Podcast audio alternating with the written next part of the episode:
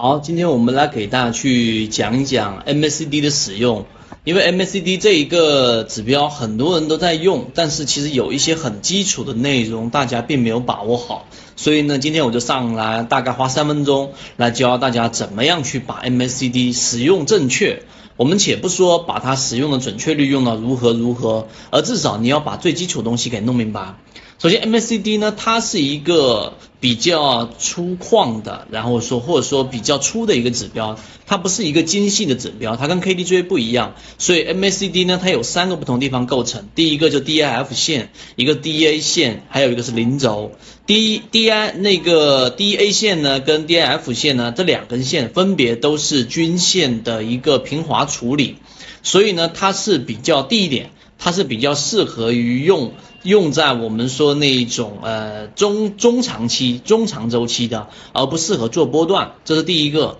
第二个，它的零轴呢是相当于把它区分为我们说的多空，在下面这些图上呢，啊，待会大家可以看一看，对于你的操作是会有帮助。怎么样把握买卖点？不要去找短线的零轴呢以下的，就基本上它，你如果说认真去观察，你会发现 MACD 的使用技巧里面，它本身就类似于股价和六十日均线的一个操作。当它处于零轴下方的时候呢，就相当于 K 线的股价是在六十日均线。之下的这种下方趋势里面去做是不适合去做操作的，这是第二点。零轴怎么样去区分？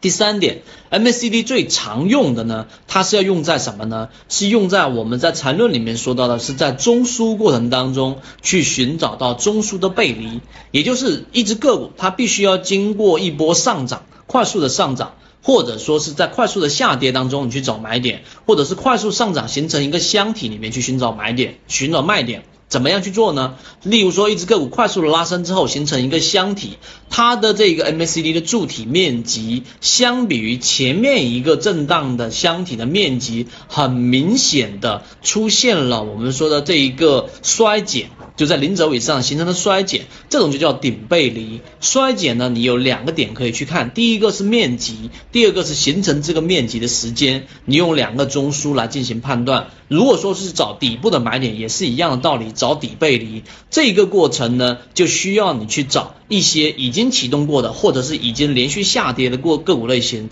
如果说是在盘整和震荡中枢的这种 MACD 使用上的技巧就很弱了，就几乎不能使用。那么第三个就是。最终你操作上要结合一些短线指标，例如说我们说的这一种 KDJ 啊，或者说捕捞季节啊，或流动之间类似的指标来进行补充，而不能单纯的只用 MACD。所以今天我就把 MACD 使用的这一种精华啊，给大家去讲解了。如果说你觉得对你的操作有帮助呢，就点赞、收藏、转发。更多实战干货和完整版视频学习，可以查看专辑简介，进入到圈子系统学习。找到某信 DJCG 三六八，希望大家能够学以致用，不断提升自己的操作能力，拥有属于自己的一套交易模型，一起终身进化。